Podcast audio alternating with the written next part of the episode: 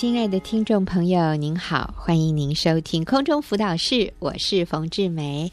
今天我跟李秀明姐妹，我们要跟各位谈，就是媒体对我们的影响。其实我们已经谈这个很久了啊，但是我觉得这个好重要。我们是在处理一些最基本的价值观，那我们就发现这些价值观其实是来自于媒体在社会里面，然后对我们所。产生的影响。上次其实我们谈到的几个，像金钱万能啊，像呃追求成功，追求成功，嗯、那才是真正的成功和幸福。嗯、其实我们发现，呃，并不一定是这样。那所以秀敏，你觉得今天啊、呃，我们还要 focus，我们还要专注在。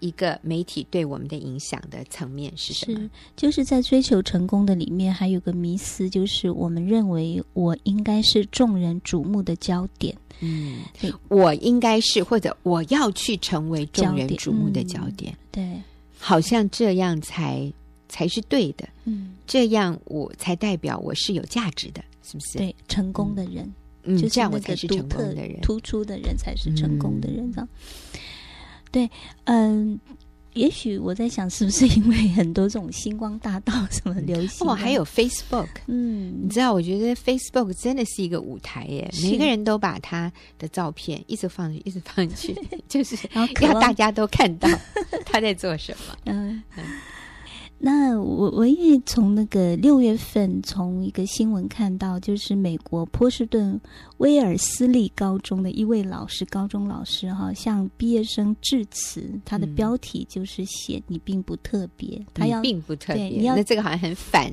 对，对。很反一般人的想法，我们都要告诉学生说你很特别，可是他说你并不特别，对，他就让学生知道说。其实，如果说你是这几千个人当中的最佼佼者，好了。但是他说，你想想看，全世界有多少的佼佼者？那你是这佼佼者里面的，又是其中之一。他的意思就是说，人上有人，你如果一定要成为那个最高的，那是比不完的这样子。对我自己觉得说，也是真的，我们并不是特别的，但是因为上帝已经。把我们造的，他在创造我们的时候，已经让我们是一个很特别的、很独特、很独特的、独一无二。这个确实是。对，他让我们明白，我们是在他眼中是一个独一无二。我觉得不需要去证明，嗯、再去证明做什么，我是一个特别的这样子。嗯、呃，就是去追求一些虚浮的梦想，好像让自己很特别，然后。嗯而是活出神的荣美，神的荣耀。那我也常常听到，就是有些基督徒会说：“我要为神做梦。”对，这样的一个一个口号嘛，类似这样子。嗯、可是我自己觉得说，神的梦只有一个，就是尽心尽力。尽心尽意的去爱他，爱神哈，然后爱人如己，嗯，并且为他完成大使命，这是神的梦。神的梦只有这么一个，他并没有要我们成为什么明星，对，然后所谓的为主发光这样子哈。那有些时候，呃，我真的觉得上帝使用我们，不仅是在舞台上，我不是说舞台都不好这样子。上帝要使用的不只是在那个地方，我往往看到的是，上帝要使用我们的是在一个非常生活上繁琐的细节上面，嗯，不起眼，对，不起眼的事情，但是你是不是尽心尽力为他而活这样子？嗯我的老二哈二女儿，我我说她读北语女，那呃有一次他们快到圣诞节的时候，老师要他们学生同学互写那个奖励卡这样子，嗯、那每个同学老师为了公平，所以要求每个东西一定要写给至少五个以上这样子哦。嗯、那有些人可能收的多，收的少，但是每个人一定会有，那都是正面的。那他带回来放，这个老师很聪明。对对，一个非常积极正面的。嗯、那他就会带回来放在桌上。有一天我打扫，我就看到厚厚一叠，我数一数，大概有十，超过十张这样。然后我就问他，我可以看吗？他说看啊，没关系啊这样。然后我就看，看完之后，他们写的东西都是同一个主题，就是对我女儿写的，嗯、就是说她上课认真。他们写的，就是我女儿也回来讲了。她说：“妈妈，我们班就是北一女哦，里面就是他们睡的，上课睡觉睡成一片。”然 后她说：“因为精力都放在补习班了，是不是？”他就说：“他说：“妈妈很有趣，你坐在那边会看到一个景象。老师说这是重点的时候，头就突然都抬起来了。然后写完之后，咚又倒下去，他你就会看到，哎，起来咚倒下去的一个景象。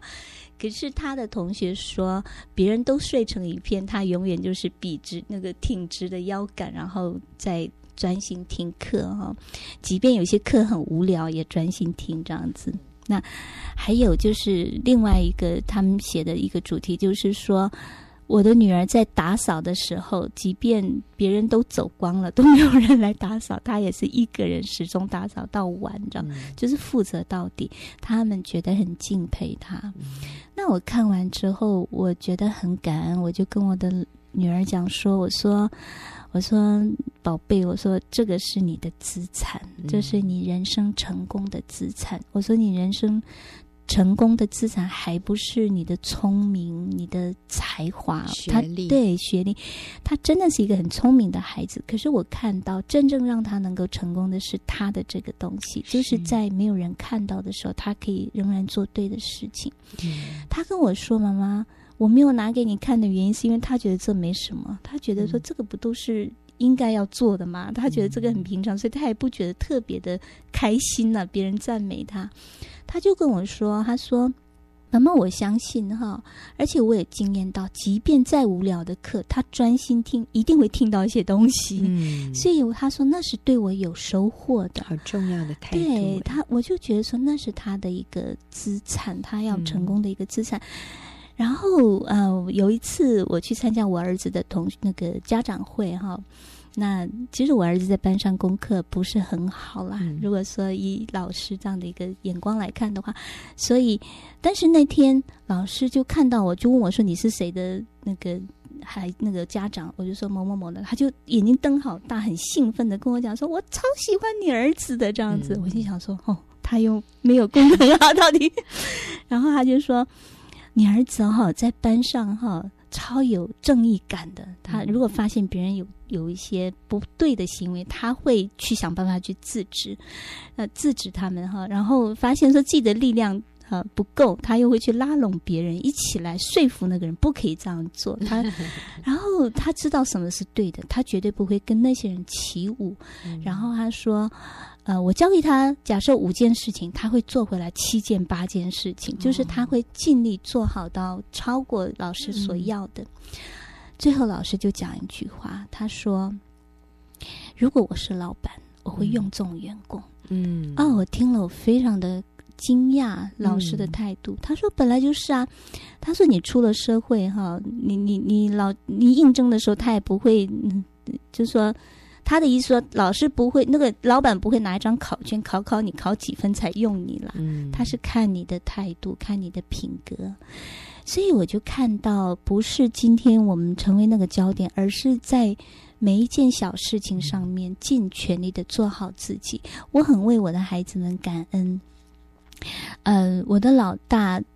在读呃高中的时候，他们老师上体育课就是要求他们打排球，一次打二十下才能过哈。嗯、那他就发现，他每次练练到十一下就最极限了，他就打打不过十二下，这样他很沮丧。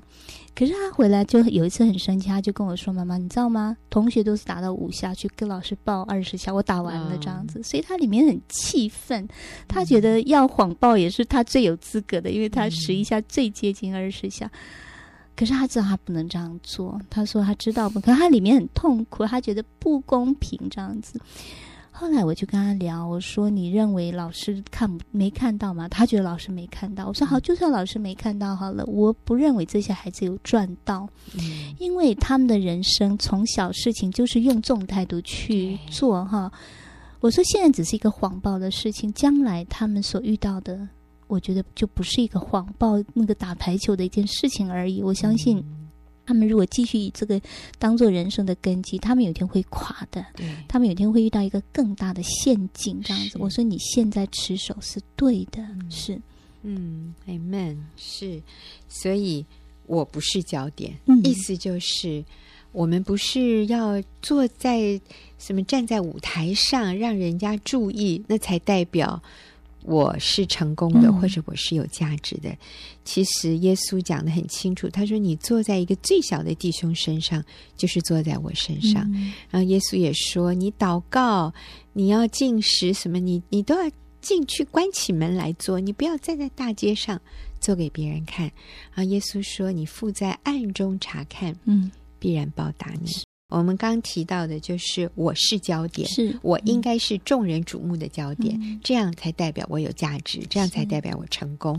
那我们说这个不符合圣经真理，OK？好，那嗯、呃，对啊，因为箴言说美名胜过大财啊，恩宠强如金银，敬畏耶和华的，嗯、敬畏耶和华，心存谦卑，就有富有尊荣，生命为赏赐。嗯、所以圣经上讲的不是那个。财物不是那个物质，而是你的品格。嗯、你的品格对的时候，你自然这些富有尊荣生命就作为你的赏赐。嗯，美名胜于大财，恩宠强如金银。恩宠的意思就是别人就喜欢你，喜欢你对、嗯、对。别人看到你就想要亲近你，是这叫恩宠。是美名胜于大财，就是你有好名声。是别人一听到你的名字，哇，这个人不错，这个人可以信任，是这个人你可以托付事情给他，没问题的。那都是从小事，对。所以，我们也可以问问自己：我们自己一个人的时候，私下里，就像我刚刚讲，我女儿在大家都睡成一片，没有人注意她，也没有人要求她。嗯。可是，那你在做什么？嗯、你是，是做合乎讨神喜悦的事情？还有谎报那个排球，对，没有人看。对。所以，嗯。呃，我们也可以问问自己：我们所追求的是要赢得掌声，还是多为基督得一个灵魂？嗯，呃，我自己，嗯、呃，那个时候刚好台中有需要，我们妇女施工哈，台中有需要，嗯、然后在两年半以前，快三三年了，快三年了，嗯、对，三年前我们在台中开拓一个新的妇女施工哈小组这样子。嗯那真的很感恩，我经历到那个从零到从无到有上帝的工作，嗯、然后那边有很多姐妹非常的渴慕，嗯、非常的追求，所以我我们礼每个礼拜搭高铁下去哈，那翻山越岭这样子，嗯、可是我里面好喜乐。回来的时候虽然是累，就是肉体是累的，有些时候我会在高铁睡。可是里面非常的满足，非常的有意义感跟价值感，觉得你的生命是可以影响别人的，可以造成属灵的龙卷风这样子。我们现在台中已经发展到四个小组哈，当然不都是我一个人啦，就是大家很多同工愿意起来这样子。那从去年七月份开始，我们台北的有个小组长。因为先生的工作调到台中，所以他们全家就搬到台中。那这位小组长呢，简直就是本身就是一个龙卷风 这样子，他真的是一个，嗯、对，非常。他走到哪里哈，我都说你是那个火种，嗯、这样不不，真的是我同意。对，走到哪里只要有可燃物，我就说被这样嘣就烧起来了。他真的是一个非常而且非常爱主，啊、那。做事情真的是只要有效率，对，非常有效。他跟我说跟我是完全不同特质，我是那种有人要推我一下才是往前进的，所以他去没多久，哇，整个那个原先有的东西像爆米花一样，嘣嘣嘣嘣，全部爆开来，这样子。慢慢慢慢，刚开始我很感恩，我非常的哈、啊，觉得说喜乐有人跟我一起同工。那慢慢慢慢的，我开始心里面有一点点的，那个都是不知不觉的一点点开始，我觉得有点酸酸的。嗯，我就感受到圣经上约翰的心态。嗯、那个时候，呃，耶稣没有出道之前，没有出来讲道之前，大家都涌向约翰，施洗约翰，对，施洗约翰，然后大家都跟随约翰。哈，后来耶稣出现。有门徒跑来跟那个施洗约翰说：“人都跑到耶稣那个他那里去，耶稣那里去，你你不在意吗？”嗯、那那个时候施洗约翰还非常坚定，他说：“他必兴亡，我必衰微。”哈，我我为他绑鞋带都不配。他还非常的清楚真理。嗯、可是当他被关到监狱、嗯、下监狱的时候，我觉得他的心情被摇动。我觉得那个监狱对我来讲，如果说从施洗约翰那个例子来看，对我来讲。